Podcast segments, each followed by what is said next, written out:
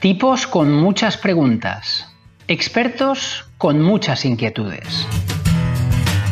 The Paddle Project. Everywhere. On-site. Online. Give me five. ¡Ding dong! Sí, me tocó. ¿Ya está? ¿Ya está? ¡Vamos! Ahí le doy. Ahí, epa. Momentito. Muy bueno. Está entrando. Sí, ahí está. ¡Eh! Bueno. ¡Oh! ¡Qué grande, tío!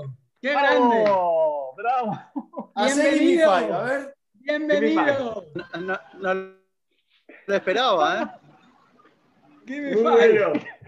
Tata, Wi-Fi. Rodri. Vos, vos sabés que todavía, todavía no vi quién es, porque no, me, no sé por qué no me sale. Pará, no, No me digas nada. A mí me sale. A mí yo, yo lo veo perfecto. A mí me sale. A mí sí. Yo le veo, yo le ¿Sí? veo, mírale, qué superestrella, gracias Sí. por estar aquí, Eh, No Gracias está tan buena. eh, No está tan no, buena. No. gracias por estar. no. ¿Por qué no, Qué por qué no puedo cambiar la, la configuración Po- esta? Ah, Podemos- qué grande. boludo era yo que no podía cambiar el Se fondo. Seba. Pará, pará. Podemos decir una palabrita. ¿eh? Un adjetivo. Vamos a decir, eso es, cada uno que le defina una palabra. Yo empiezo. ¿Cómo le defines? Yo Venga, empiezo. empieza. Hermano. ¡Hombre! Ok. Mucha John. pista. Ole. Bueno. Yo Gran digo dos.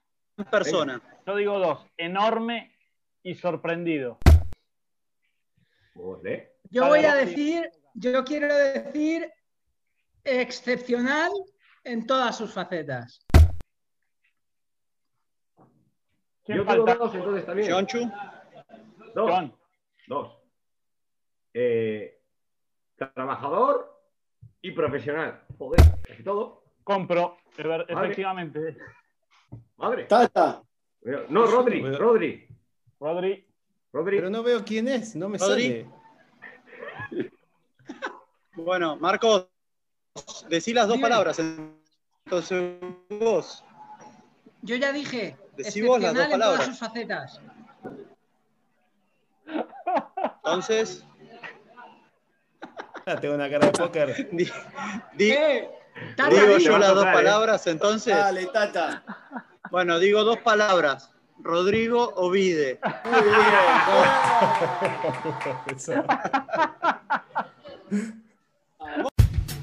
Con todos vosotros, cara de póker, Rodri Ovide. Caíste, gordo, caíste. Pero qué, ¿cómo? No caigo ni, pero ni en pedo caía. Estaba esperando, digo, ¿cómo puede ser que no vea a nadie? Eh, porque está, ya estaba. Vamos a tenerte media hora estaba. más así. El gran invitado ya estaba. Ah, me, me estaba poniendo ciego, estaba lo tocando todos los botones. Muy Lo bueno. más divertido que hicimos en todo el año. Buen Tiempo. Ha merecido la pena el proyecto. Sí. Pero Eh, escucha, Podemos, Ese- podemos terminar ya. Qué grande. La cara de. Rodri. Rodri, lo tuyo fue increíble. Impecable. Rodri Era, era un poema. pero, pero, Martín, estaba por pegarle a la pantalla. eh, ¿Cómo puede? Y aparte miraba y decía seis participantes. Y digo, pero ¿y dónde está? Y tocaba y, y era- Qué grande. Bueno, vamos, vamos Tenía- a la Venga. hora, ¿no? Ya Bueno, que le Rodri. Vamos manos lo a la tenían todo, lo tenían todo palabrado, ¿eh? Qué bárbaro. Venga, que esto es serio. Va. Sí, es verdad, es verdad. Venga. Mirá si será serio que no fui a los viernes de veterano, que lo corté antes. Tenés Eh, razón, es verdad. Gracias, Sopa. Martín, explícale de qué va esto. A ver. Bueno, Rodri, ¿De qué? es ¿De qué? qué- de amigos. no. Ah, Bueno, ¿quién se moderador? respuestas cortas. Yo creo que el moderador déjame- tiene que ser Rodri. El, el- no, el moderador que sea Martín o Seba, yo creo, pero déjame que te digamos esto. Eh, Dentro de la, del, del brainstorming que hacemos siempre para, para saber quién nos interesaba que, que tenga un gran mensaje que dar a- al mundo del pádel, evidentemente teníamos, bueno, tenemos muchos en la casa, pero uno de ellos eras tú, así que perdona la sorpresa, tío, pero creemos que tienes un montón de cosas valiosas que compartir, así que vamos al lío. Mira, primero, primero, primero le- le- les agradezco muchísimo porque me- la verdad que me estoy sorprendidísimo. Eh, no, preparé. Las dos- no preparé las dos preguntas, no tengo. Sí, sí. No escuché, no escuché las palabras de cada uno porque estaba tan ciego y tan enroscado que no escuché nada. Estaba, estaba caliente. Pero bueno, la verdad, muy, Bueno, so- sorprendido y, la- y en la muy, grabación. sí, y muy agradecido sobre todo. Empiezo yo con, con las preguntas entonces. Dale. Rodri, ¿cómo te encuentra el 2021? Uy, me encuentra muy bien, Tata. Muy contento, muy ilusionado, muy motivado, eh, feliz de lo que, de- del reto que tengo para este año deportivamente eh, y, y con muchas ganas de que empiece, de que empiece esto, de, de- de ver lo que se está trabajando. Está muy solemne, ¿eh? Se ha puesto serio, ¿qué le pasa? ¿Qué- sí, me- Sí. ¿Es una entrevista seria o no? Eh, Sacate el cassette. No, está muy bien. No, pero, pero, pero, pero me- me- la verdad No que me, creo que tengo, tengo, tengo un- una- unas parejas espectaculares, no, Claro. no, no, no puedo esperar menos. O sea, tengo una pareja como Alejandra y Yema, que, que como les dije yo, es una pareja que, que- a priori eh, me gustaría que tiren a batir récord, que me parece una pareja que puede, que, que tiene que aspirar a campeonar mucho. Y, Paquito y Martín, Paquito me parece un jugador hiper ganador, con, con- me viene demostrando unas ganas de querer eh, mejorar y, y darle la vuelta a, a- a su año pasado y querer tocar el número uno. Y, y Martín, lo vengo diciendo desde, desde que lo empecé a entrenar, me parece un fuera de serie, pero brutal. Eh, es un chico que no para de, crecer, pero minuto a minuto, y, y- te transmite en el día a día eh, transmite algo que, que la verdad que no, no lo, vi, no, no lo vi mucho en, pista. ¿eh? Eh, tra- transmite un- una energía, un- unas ganas, un empuje, un, querer crecer, un querer eh, ganar constantemente, un querer progresar que, que te digo, me, sorprende y me sorprendió mucho porque no es algo que lo vea o que lo haya visto tan habitualmente. Por ahí lo ves en algún momentito, en algún jugador, o bueno, jugadores que, son, que están más acomodados. Bueno, en su momento Seba, eh, que era un jugador ya consolidado en- en los mejores del mundo, muy arriba, y, ya con, con un temple mucho más tranquilo, pero a Martín lo ves con una euforia que, que te transmite eso, es impresionante. Entonces, con esas dos parejas, eh, ya te digo que tengo eh, la, piel de gallina todos los días cuando entro a la cancha. Y, y después, Rami y Josete me parecen una pareja también que puede, que puede aspirar. Josete siempre, y es más, se lo dije muchas veces, y lo hablé de hasta con Seba, me parece un jugador que a mí me encanta. Eh, no, no sé por qué no, no gana o, no le va mucho mejor, pero me parece un chico que tiene unas condiciones tremendas. Vuela dentro de la cancha, vuela, eh, se, se mata todos los días también, y Rami es muy habilidoso. También me parece un chico que, que puede jugar mucho más de lo que juega. Eh, y después encima de esas tres parejas, tengo entrenando a Teresa Navarro, a Diestro, a Pincho Fernández, a Seba. No, no tengo tiempo ni para, ni para ponerme a pensar que me depara el, el 2021. Lo único que pienso es eh, en meterme dentro de la pista y, y darle, darle con todo. Qué bueno. Muy bueno, qué bueno. ¿Fue Qué corta. Tata, la respuesta o fue bien? Larguita, ¿eh? No, Larguita. con el estándar del presidente de la FIP, fuiste re breve. Se va. ¿Puedo? Dale. Rodri, eh, creo, que, cre- creo que sentías que te faltaba una pareja de prestigio, una pareja que como entrenador te dé ese salto de calidad como para no ya estar dentro de los mejores, que lo estabas, pero sino como para llegar, llegar a posicionar una pareja dentro de la 1, 2, 3, de los puestos de privilegio. El año pasado tuviste la posibilidad de trabajar con Gemma y con Lucía, y por momentos han salido hasta de pareja 5 en algunos torneos y terminaron como número uno. ¿Sentís que esa pareja te dio un enfoque diferente a vos como entrenador, como para poder aspirar a entrenar también a gente como Paquito Navarro, como Martín Dineno, y ya pelear con varias parejas para tenerlas ahí arriba? Mm, No, yo creo que no, Seba, porque si, si me pongo a hacer memoria, cuando vos jugabas con Sancho, estabas eh, yendo a torneos para ganar torneos. Eh, lo mismo en su momento Gaby el Bebe o, Maxi Sancho o cuando estuve con Juan.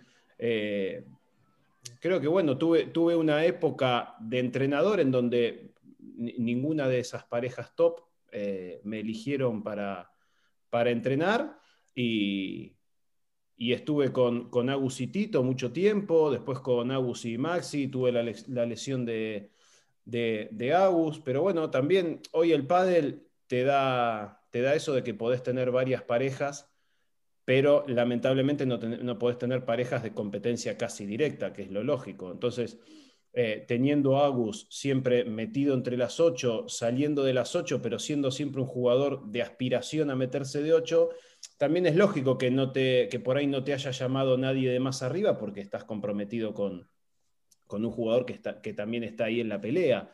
Eh, yo creo que el trabajo con Gemma y Lucía me dio otras cosas, ¿no? Eh, creo que fue una pareja que desde el minuto uno, cuando nos juntamos en, una cafetería acá en la esquina de mi casa, eh, yo justo ese año no quería, no quería eh, estar con el pádel femenino, quería, tomar, quería tomarme como un descanso. Estuve siempre masculino y femenino eh, desde que empecé y quería enfocarme por ahí solo en el, en el masculino porque había tomado la decisión ya hace unos años de entrenar solamente parejas que yo pudiese entrenar y la verdad que en chicas no veía que me pudiese llamar una pareja eh, como tal que viniesen a entrenar las dos conmigo y hacer un, equipo. Entonces tomé la decisión de no seguir. Al recibir el llamado de Gemma y Lucía, eh, era una pareja, yo se los dije desde el minuto uno, me parece una pareja para ser uno. Y, y las agarro con el proyecto de ser uno. No, si no, no hubiese, no hubiese agarrado jugadoras, hubiese, me hubiese quedado con el, con el circuito masculino.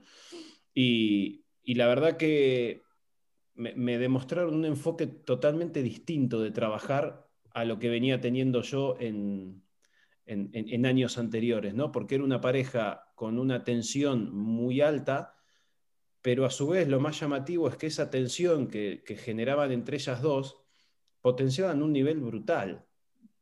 Eh, era tal la exigencia que se metían ellas dos dentro de, la pista que era rendimiento, no te digo excepcional o de, o de un 10, pero rozando eh, la perfección en todos los entrenamientos, en un nivel de exigencia.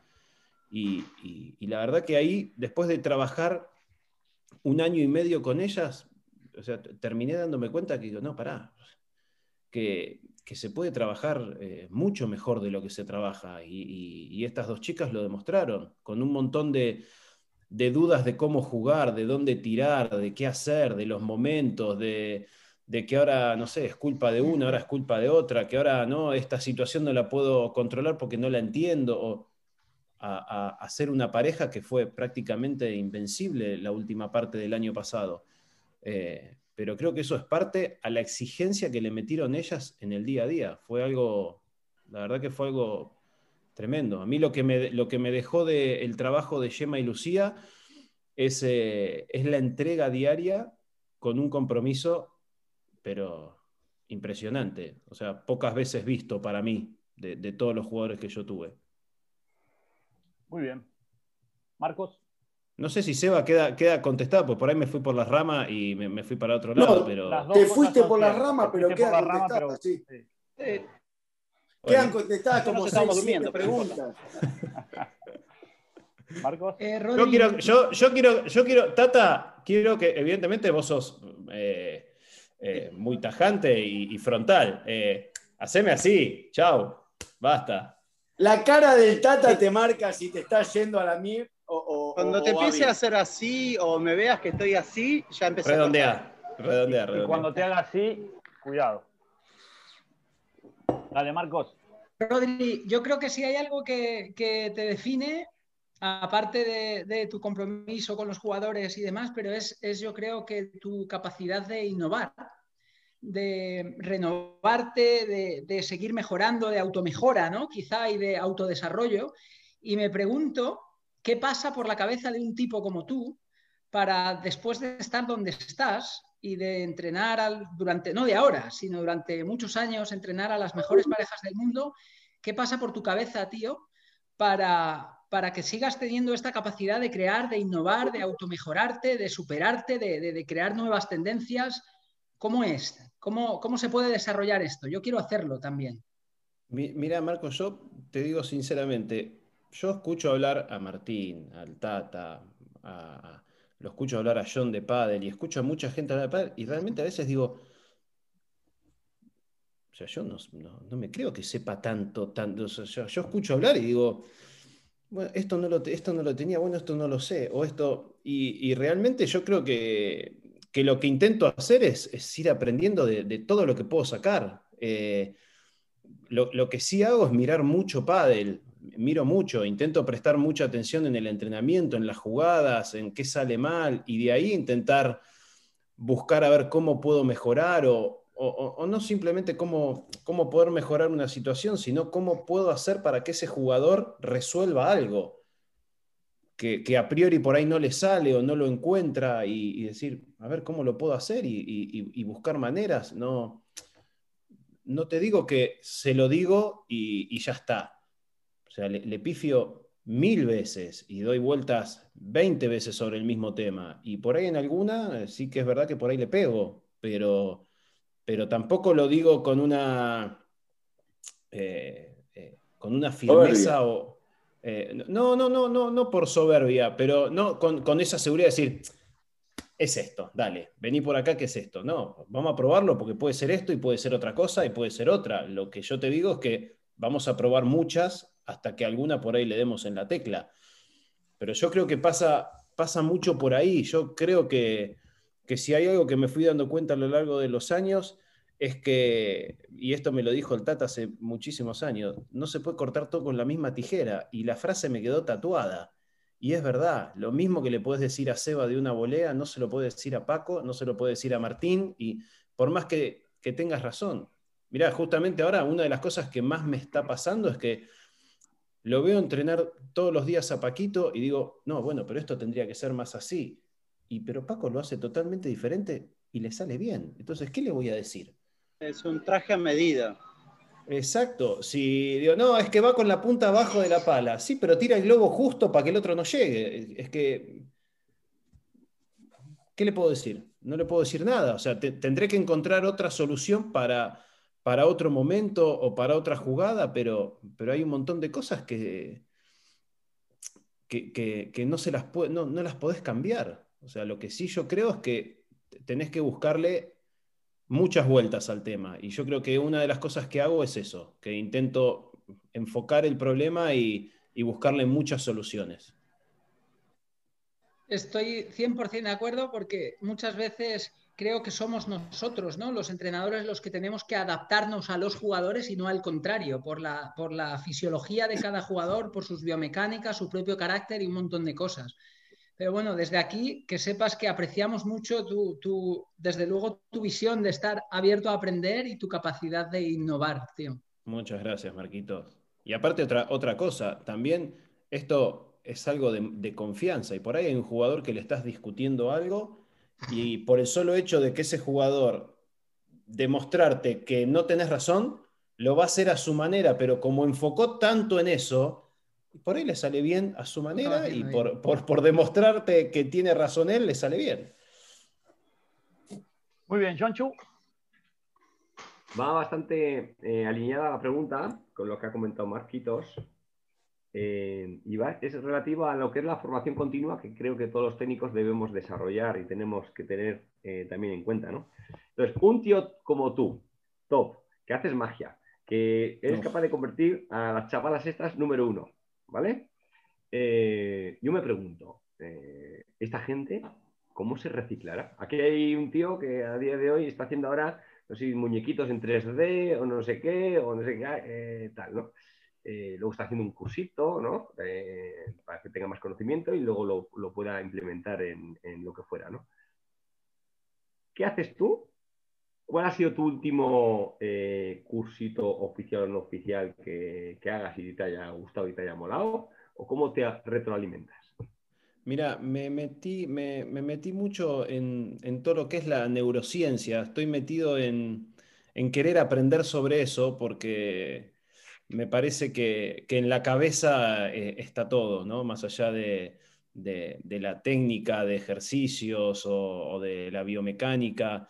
Creo que, que en el, en el deportista profesional la cabeza lo es todo. Y, y me metí a leer bastante de eso. eh, me, me gustaría hacer un curso de eso. Justamente hay, hay un, una persona que trabaja en Argentina en tenis que, que- que me mandó información para hacer un curso. Estoy viendo a ver si lo puedo hacer porque, bueno, ya salió el calendario y, y el curso es bastante apretado y exigente y la verdad que si lo hago lo quiero hacer bien, no lo quiero em- empezar y, y- y dejarlo a medias o no poder hacerlo.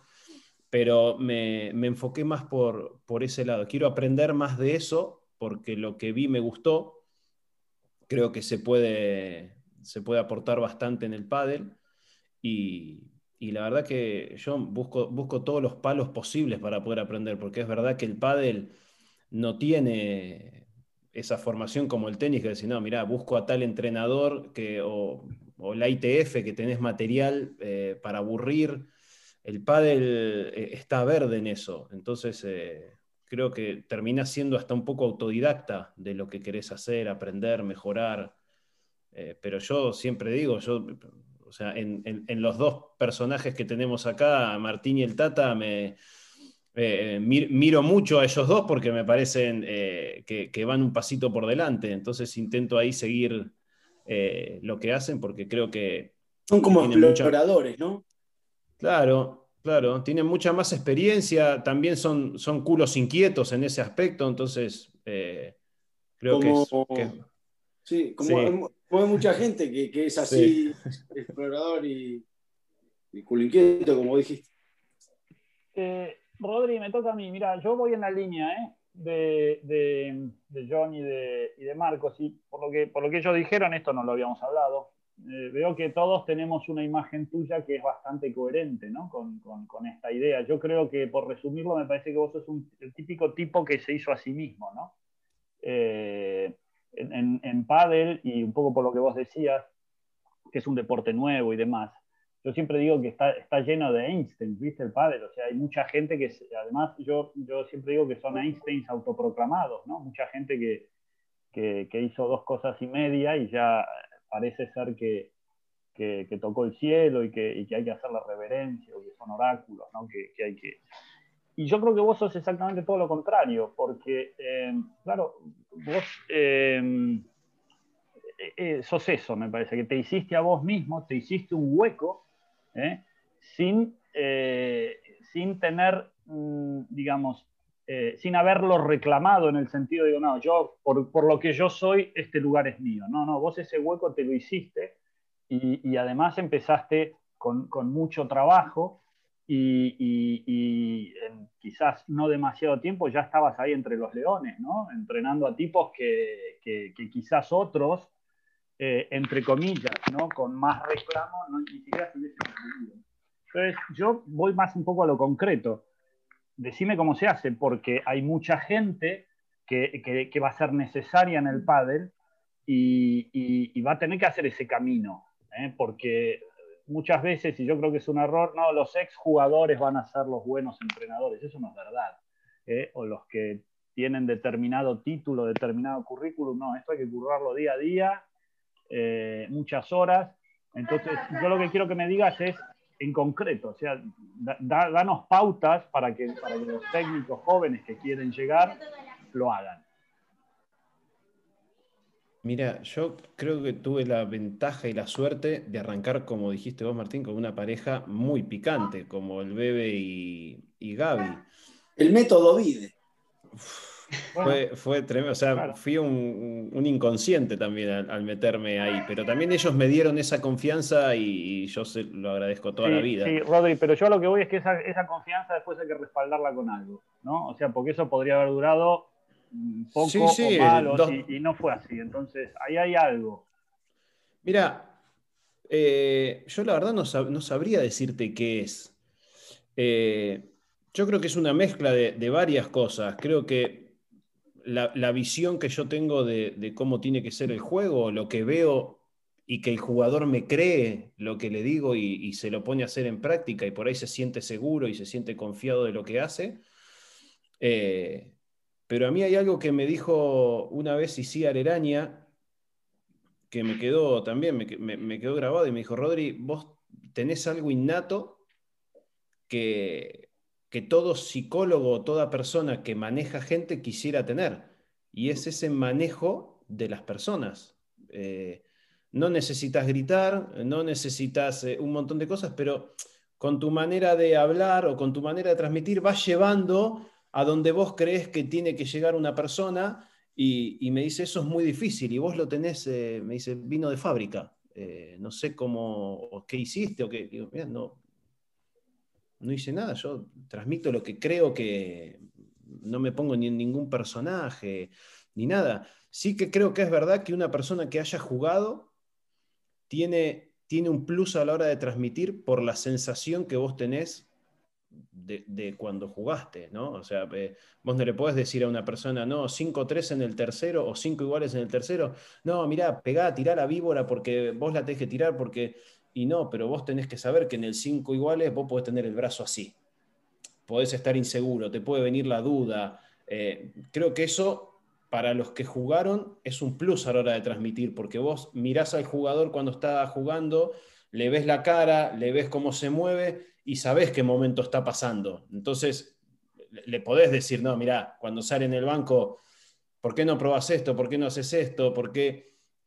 Y por ahí otra persona que no, que no estuvo en, en, eh, viviendo eso en carne propia y se les escapa eso. Pero por ahí tiene otras virtudes eh, a, la hora de transmitirte del, día a día o, o la parte de coaching. O sea, yo comparto lo que vos decís, que no, en el, en el futuro no van a ser los exjugadores mejores entrenadores. Va a haber entrenadores muy capacitados, muy preparados, que sean buenos entrenadores. Creo que eso es un plus a todo eso. Eh, yo lo que le digo a la gente que se quiere meter en eso es que trabaje su juego, se meta muchas horas en pista, que prueben cosas, que entrenen, que intenten mejorar sus golpes, que intenten mejorar su, su táctica de juego, sus estrategias para poder transmitirlas.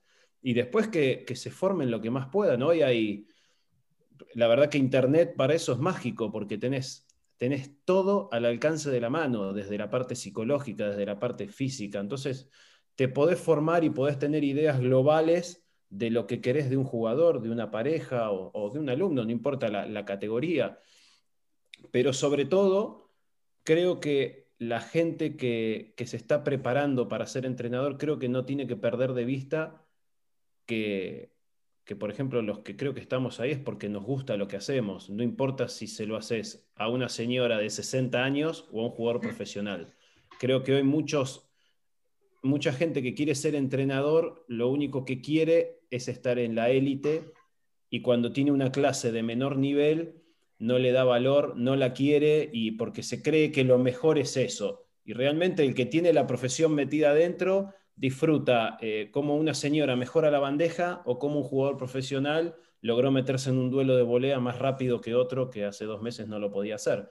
Eh, yo creo que pasa un poco por ahí también, Martín, que, que, tenés que tenés que sentir esa pasión y te tiene que gustar lo que haces, entrenar mucho el ojo clínico de detectar y de detectar y de detectar cosas, sea la categoría que sea, pero o sea, yo digo lo mismo y estoy en el día a día con Gaby pista a pista y de repente, lo, no sé, yo estoy con gente de menor nivel, Gaby está con cuatro señoras, después vienen dos veteranos y, y damos el mismo entrenamiento. Entonces, y por ahí ves a otra gente que, otros profes que vas en otro club y, te dicen, no, ahora me tengo que meter a dar clase y lo ves que se meten con un, tengo estos cuatro que, y no, pero si esa, esa es la base, eh, lo que te va a hacer bueno es mejorar a la gente que te toque sea sexta, sea tercera o sea primera.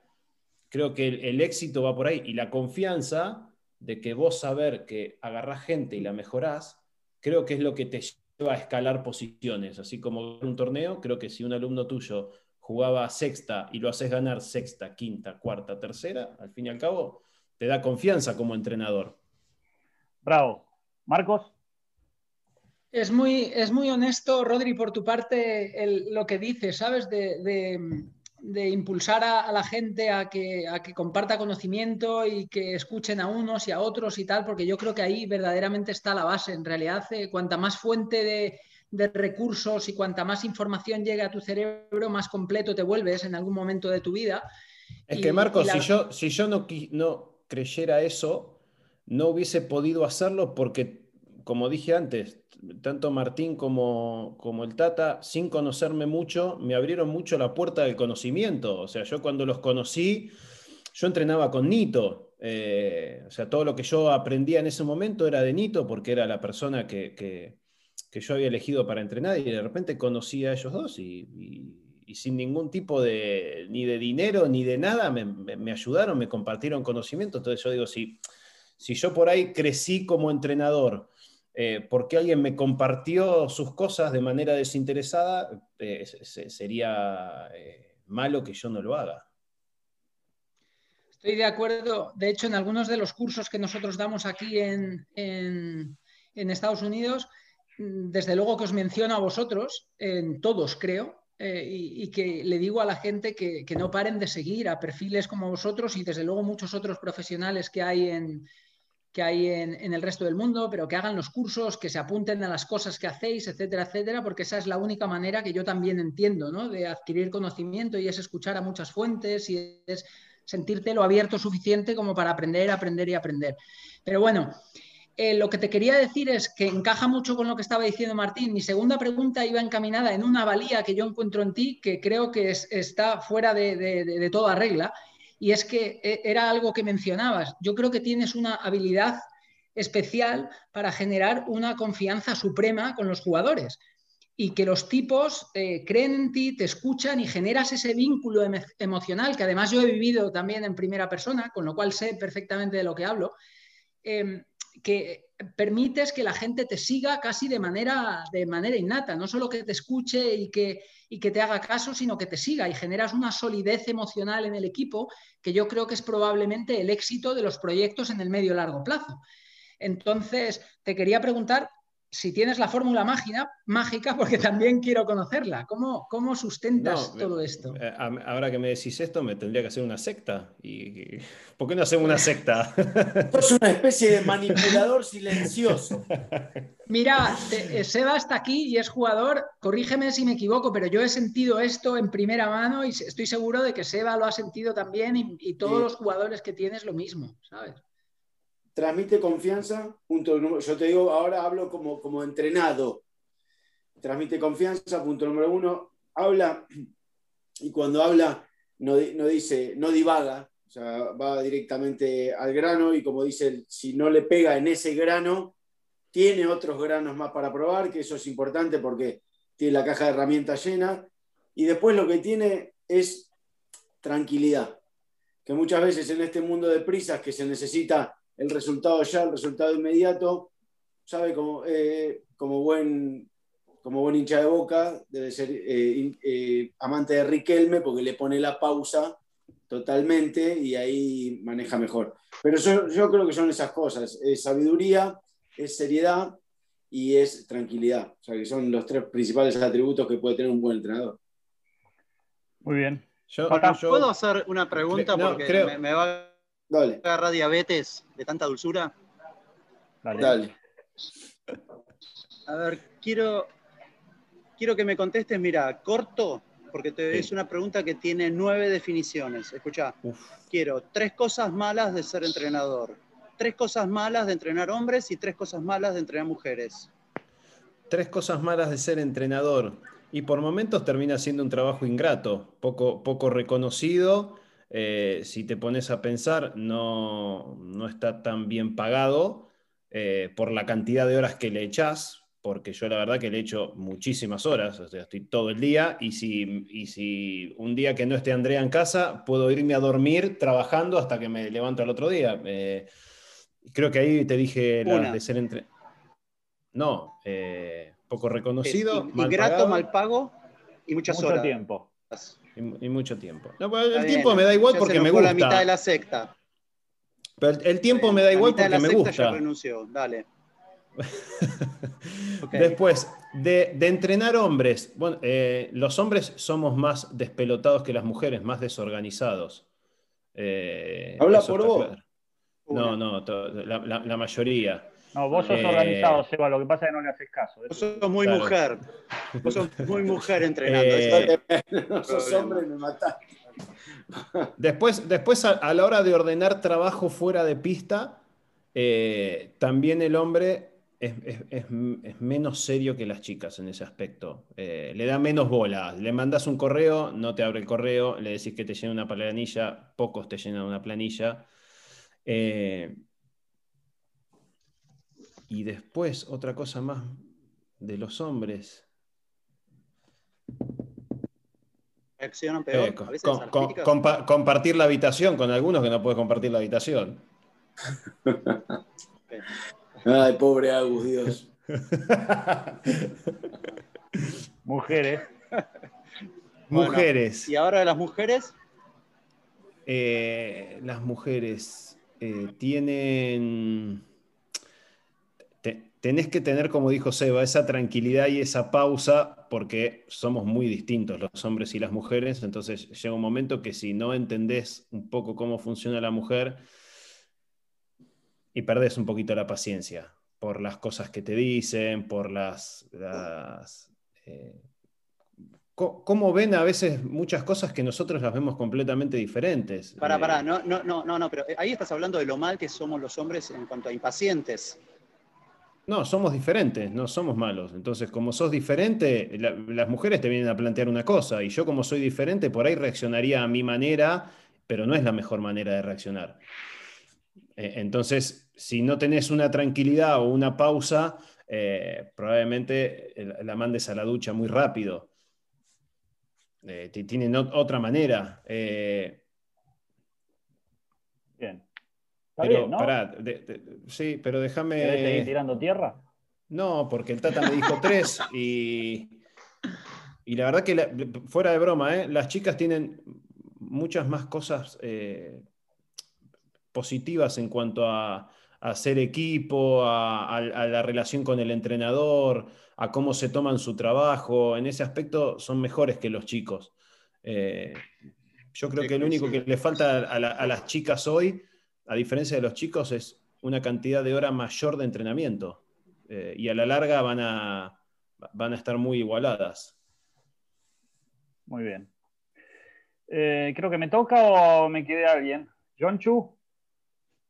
Sí, ya, ya que me comentas, tenía una muy facilona, ¿eh? muy fácil. Ah, entonces sí. que la, la he apuntado aquí para que no se me olvide. La clave, la clave, que todo el mundo estamos ahí viendo eh, cómo coacheas, tal y cual. La clave eh, para que un tipo como tú eh, saques la mejor versión de los jugadores ahí en el banquillo. Eh, creo que Seba dijo una palabra que, creo que para mí es clave y, y es la tranquilidad. Yo creo que soy una persona bastante tranquila, que por más de que se me venga la bomba atómica a sentarse en el banco, creo que, que soy bastante tranquilo y medido para, para poder hablarle y no, no reaccionar. No, creo que tengo la suerte de dejar el ego en el, en el bolso y, y pensar siempre en lo mejor para esa persona y en lo mejor para la pareja y para el equipo y para ganar el partido. Creo que eso lo tengo muy, muy presente. Entonces, cada vez que pasa algo, cada vez que alguien me plantea algo de los jugadores o cada vez que veo un problema, lo primero que pienso es qué es lo mejor para, para, para el momento, para ganar el partido, para que esa persona esté mejor, para... Me da igual si tengo razón, si no tengo razón, si, si le tengo que decir cualquier otra cosa que por ahí no estoy completamente de acuerdo, pero sé que le va a venir bien para salir de ese momento. Creo que desde la tranquilidad, desde dejar el ego en el bolso y de pensar todo el tiempo en, lo mejor para el equipo, creo que esas son las, las tres claves que, que más agarro en el banquillo. Eh, Rodri, ¿vos sos consciente, considerando todas las, las parejas que vas a entrenar este año, que vas a tener unos problemas de horario importantes en los torneos? ¿no? Sí, Eh, ¿cómo, lo sé. además, el problema que vas a tener es, no solo vas a tener problemas de horario, sino que vas a tener proble- problemas de horario en casi todas las rondas, además. ¿Cómo, cómo lo vas a resolver? Si es que se puede saber eh, cuál, cuál es tu plan, que hablaste con las parejas y demás. Mira, de momento al eh, Gemma y Alejandra salir entre las cuatro y Paquito y Martín igual empezarían a jugar en octavos. Por lo tanto, ahí, con la otra pareja que me siento, que es Ramiro y, José Terrico, el miércoles me quedaría libre para ellos, estaría siempre con ellos, no tendría problema. Después, cuando se empiecen a juntar los horarios, lo que yo hago es que voy con la pareja que tenga la separación de ranking con el rival más junta y más pareja. Por ejemplo, si se enfrenta la pareja 10 con la pareja 13 y después me toca, por ejemplo, Martín y Paquito, que son pareja 4 con la pareja 24, voy al partido de la pareja 10 con la 13 porque es el partido más parejo. ¿En caso de igualdad? Y en caso de igualdad todavía no lo decidí porque no me pasó nunca. Eh, pero, pero creo que eso es algo que, por mi forma de ser, lo hablaría con los jugadores y, la verdad que nunca me demostraron los jugadores eh, mala predisposición para eso. Ninguno, como decimos nosotros, ninguno se me puso de culo y me decía, no, no, vos te venís a... No. Eh, en ese aspecto, por ahí las chicas sí son un poco más complicadas que los chicos porque las chicas quieren que estés más pendientes y en el banco por algún problema. Los chicos por ahí, si ven alguna cosa así, te dicen, no, bueno, tranquilo, nosotros jugamos el partido solo. Creo también que cada pareja tiene su reto y, lo entienden de esa manera. Por ejemplo, tanto Martín y Paco como Yema y Ale, al tener el reto de ganar, de ganar torneos o de estar en las finales, por ahí un partido de octavos lo pueden perder tranquilamente porque hoy el pádel te puedes ir a casa en cualquier partido, pero son conscientes de que si ellos juegan bien no tendrían que tener tanto problema para, para pasar una ronda. En cambio, los que vienen más atrás sí lo sufrirían más. O sea, en este caso Ramiro y Josete, para ellos por ahí jugar un partido de, de octavos contra la pareja número 8 y no, tener en el banco a alguien les cambiaría un poco el tema. No, mencionaste a Pincho y a José, eh, ¿con ellos no te vas a sentar? No, porque como, como máximo agarré tres parejas para sentarme, más, más no. Eh, entonces ya estaba, ya estaba estipulado. Bien, bien, bien. Eh, yo creo que estamos para el ping-pong, ¿no, John? ¿Le damos un poquito? Dale. Rodri, ¿sabes de qué va? Eh, algo, algo vi en las entrevistas pasadas, vi alguna entrevista ahí. Y, ahora, el super tie break de John. No lo tendrás preparado, ¿no? No. Defínete en dos o tres palabras. Eh, uy, buena persona. Eh, uy, qué difícil. John Chumia, que siempre que la, veo, digo, dale, rápido, y se me está complicando. Eh, apasionado y, tranquilo. Si no vivieras del pádel, serías... uy, me, me, dedicaría a algo de tecnología seguro. en estos momentos a, a llevar redes sociales, a hacer videos, eh, me, gusta mucho. Menos mal que no dijiste futbolista, casi, casi me tiro por... Ah, no, estaba, no estaba ni dentro de las 10, Seba, esa. Uf. Un fracaso en tu vida. Bueno, si te, lo, si te lo puedo decir así, creo que fue ser jugador, eh, ser mejor jugador de pádel. Eh, creo que aposté mucho a, a, ser jugador profesional y llegó un momento que me di cuenta que, era malo. Y, había, y había invertido mucho en el tema. Y, bueno, y creo que ese puede ser un fracaso. Pero mirándolo ya a día de hoy, te digo, y si no hubiese dejado en ese momento y hubiese sido entrenador desde ese momento y por ahí hubiese insistido jugando, y hoy no sería el entrenador que soy y no estaría donde estoy. Así que te, lo meto como fracaso, pero entre comillas. Tanto, y tanto. Porque ya, ya que estás ahí de fracaso como jugador, ¿tu derrota más dolorosa de jugador? ¿Cuál, fue? Uy, contra Seba en el. No.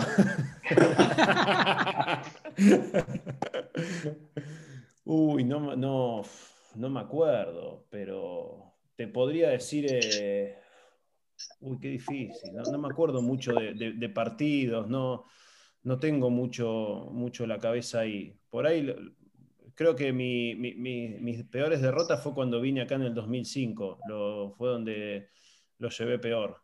Que vine a jugar con Juanjo Gutiérrez, vine a jugar tres o cuatro torneos y, y, y sufrí mu- Mirá, mirá, ahí te la, te la digo, ya, ya la encontré. El Polo de Barcelona, abril del 2005. Eh, mi primer partido en un. ¿Qué era? World- no, no era World- era PPT. Padel creo Pro Tour. era. Padel Pro Tour. No, bueno, no era ni para el Pro Tour. No era ni Padel Pro Tour. Eso, era de la federación. Y me tocó en, la, en una pista de muro, cuatro metros, a las 8 de la noche en abril, hacía frío, humedad. Y iban, íbamos, no sé, iban 3 3-0 del primer set contra San Martí Biglieri. Yo estaba empapado, pero la camiseta estaba hecha agua, no sé, hacía 5 grados, hacía ahí. Todo sudado. Y Biglieri y San Martí en sudadera y pantalón largo del otro lado, tac, tac. Y yo estaba corriendo como. Pero me estaban haciendo correr de una manera, pero asquerosa. Y yo terminé ese partido y digo, pero acá yo no puedo jugar. O sea, no podía ser un punto, no le, molo- no le molesté, pero ni una vez. Entonces, me fui totalmente, pero de- derrotado mal, porque me di cuenta que el césped eh, no, tenía, no tenía tiros para jugar en esa, en esa cancha, en esa superficie, en- no, tenía tiros, no, y no hacía nada. Me fue muy mal, es verdad. Ahí Pero te cambio, dije. Pero en cambio te iría muy bien con alguien. Esa, esa victoria maravillosa como jugador, para que la gente lo sepa. ¿A quién le, a quién le pillaste un día fuera del juego? Yo creo que fue en el máster del 2003 en Buenos Aires, en el Río, en Vicente López, eh, a Lamperti y a Robbie, con Kutu de compañero. Ahí, ahí. Sí, creo ¿eh? que esa fue la, la mejor. Y a Seba una vez. en- es que Seba no me molestaba jugando. Es que ya acá lo, lo voy a decir porque Cortame la entrevista, me caliento, pero. siempre, siempre había una broma y se la, la sacaron de contexto. O sea, yo dije que a mí me molestaba mucho cómo me jugaba Gaby porque no le leía un tiro. O sea, Gaby me hacía correr, era un sinsentido. Me daba un paso para adelante, la pelota iba para arriba. Daba un paso para la derecha, me venía para la izquierda.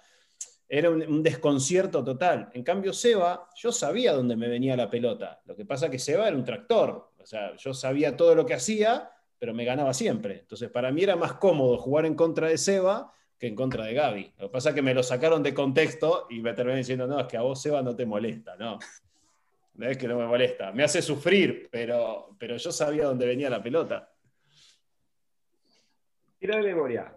Y de, no- y de conocimiento. Muchachos, Un jugador de pádel. eh, discúlpenme, pero yo tengo que partir. Un, un segundo, John, porque tengo Sí. que partir y quiero Dale. saludarlo a Rodri y no quiero olvidarme. Eh, Te mando un abrazo grande, Rodri. La verdad que es una cuestión de, de orgullo y de admiración lo mío hacia vos, así que un privilegio que estés en este grupo. ¿Eh? Y un saludo a todos ¿eh? y saludos y suerte para la próxima entrevista. ¿eh? Hasta luego. Vale, Tata. Gracias, Tata. Gracias, Tata. Lo vas a ver después, pero bueno, para mí también es un orgullo, Tata, eh, compartir eh, muchas charlas, eh, tus consejos, tus mensajes, tu, tu todo. Así que para mí es un orgullo. Muchas gracias. Un abrazo grande. Va la siguiente. ¿Cuántas visitas va a tener esta.? No, que... un, un jugador de pádel. Uf, Fernando Velasteguín. Una jugadora. Hoy te diría que Gemma Triay. Un ídolo del deporte. Federer. Un consejo. Nunca dejes de luchar. Un deseo. Eh, que se termine la pandemia pronto. Bien está, bien está. Hecho Muy bueno. Bien está, vamos ahí. Considerando Un cómo vamos de tiempo, yo diría, Sean como Federer. Claro. considerando cómo vamos de tiempo, yo diría que tiene que hablar Marcos ahora. Bueno, pues vamos allá. Toca la reflexión de Marcos. Eh, ¿Agarro, pañuelo, Marcos, o no? No, porque ya nos conoces, ¿sabes? Pero como siempre, con todo el cariño del mundo. Allá voy, ¿vale, Rodri? Vale. Mira, dice así. Hola, querido Rodri. Antes de nada, queremos pedirte disculpas por semejante atropello que te hemos hecho. Nuestra intención no era otra que darte una hermosa sorpresa y ofrecerte un reconocimiento público que, más allá de amigo, te mereces como uno de los mejores entrenadores del mundo. Dicho esto, vamos a hacer una cosa un poco extraña.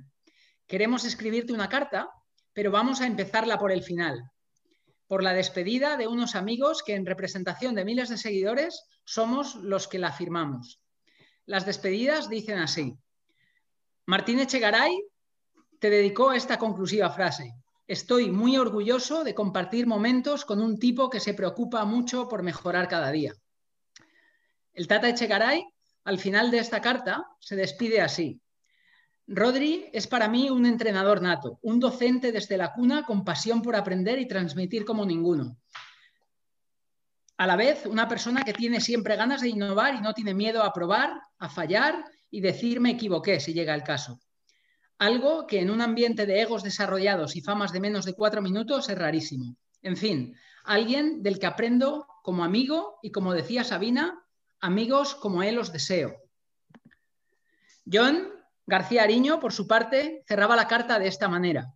Rodri ha sido una muy grata sorpresa como profesional y como persona, conocedor y estudioso de la esencia del juego y de su evolución, amable, agradable, cercano, tranquilo, divertido, trabajador incansable y profesional que se precie. Lo que lo toca lo convierte en oro. Y Seba, como cierre, decía esto. Yo le agradezco muchísimo a la vida que me haya dado el hermano que no tuve. Y empezando como he hecho una carta por el final, creo que entonces me gustaría acabarla por el principio. El principio de todo tiene que ver con tus logros profesionales y cómo con el paso de los años te has convertido en una referencia indiscutible para los mejores jugadores y jugadoras del mundo. La temporada que hiciste el año pasado se merece en sí no un capítulo entero, sino varios. Y a tu magnífica temporada 2020 podemos añadirle muchas otras antes, por supuesto. Rodri, amigo, eres muy bueno, tío. Los jugadores lo saben, el circuito entero lo sabe, los fans lo saben, tus compañeros, entrenadores lo sabemos y todo el mundo lo sabe. Metódico, innovador y analítico a la par que divertido, has conseguido que medio mundo aprenda a aprender jugando mientras nos has puesto a todos el pádel en bandeja. Y sabes bien por qué lo digo. Tus técnicas, tus análisis, tu innovación y tu método te han hecho brillar, no solo en la pista, sino que desde hace ya algún tiempo, ahora también en medios, eh, eh, medios televisivos como comentarista de lujo para World Padel Tour. Con nuestro gran Seba Nerone y junto a Lalo y otros grandes profesionales, estás dejando un legado en la historia televisiva de nuestro deporte. En conjunción con esto, y dado lo bien que resultas ante la cámara, te has convertido en un reconocido influencer en tu canal de YouTube, Rodrigo Ovide Padel Coach, al que invito a todo el mundo a seguir. Entrenador, comentarista, influencer, youtuber, lo tienes todo, compañero. Eres un ejemplo e inspiración para millones de entrenadores en todo el mundo. Aún así, hay algo que tus seguidores pueden sentir, pero no tienen forma de constatar y desde Give Me Five queremos ayudar a difundir. Rodrigo Ovide es un ser humano excepcional. Amigo de sus amigos, eres un tipo cercano, cariñoso y atento con todos los que te rodean. Tienes un don especial para hacer que las relaciones se consoliden y eso es parte de tu éxito, no solo en la pista, sino también en tu propia vida y en la de todos a tu alrededor. Eres buena persona, colaborativo y generoso. Eres inquieto y curioso, innovador y estudioso. Vaya, me ha salido una rima aquí. Haces que el mundo se movilice a tu alrededor y que muchos, si no todos, tus jugadores, alumnos y amigos crezcan, crezcan y no paren de crecer. Eres divertido y dicharachero. Y esto se eleva a la enésima potencia con un asadito y un mate en la mano. Eres directo, conciso y defensor de las verdades y las, amistades sinceras. Rodri, ¿estás orgulloso de ti? Porque nosotros estamos muy orgullosos de tenerte como amigo. Yo olvidé despedirme de ti al principio de esta carta y no fue casualidad. Aprovecho este ahora sí final para decirte lo que Marcos escribió para ti. Rodri es y será un continuo referente para mí en lo profesional, pero mi mayor descubrimiento ha sido apreciarle y disfrutarle año tras año como persona hasta considerarle un amigo. Rodri es un inventor, un estratega y un poeta de la enseñanza. Si el pádel no lo hubiera conocido, habría que inventarle. Rodri, eres uno de los mejores entrenadores de todos los tiempos, un estamento del pádel a nivel mundial. Muchas Qué gracias. locura, Marco. ¡Qué grande!